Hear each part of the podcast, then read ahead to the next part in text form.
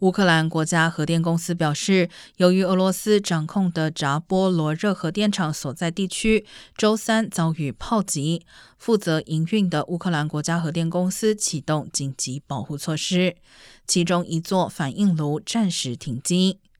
乌克兰国家核电公司在通讯软体 Telegram 发文称，这是过去十天内因为俄罗斯军队的行为而造成的第二起反应炉停机和电厂停电事件。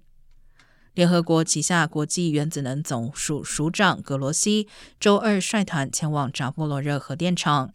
目前格罗西已经离开，但团队会继续派员留在当地。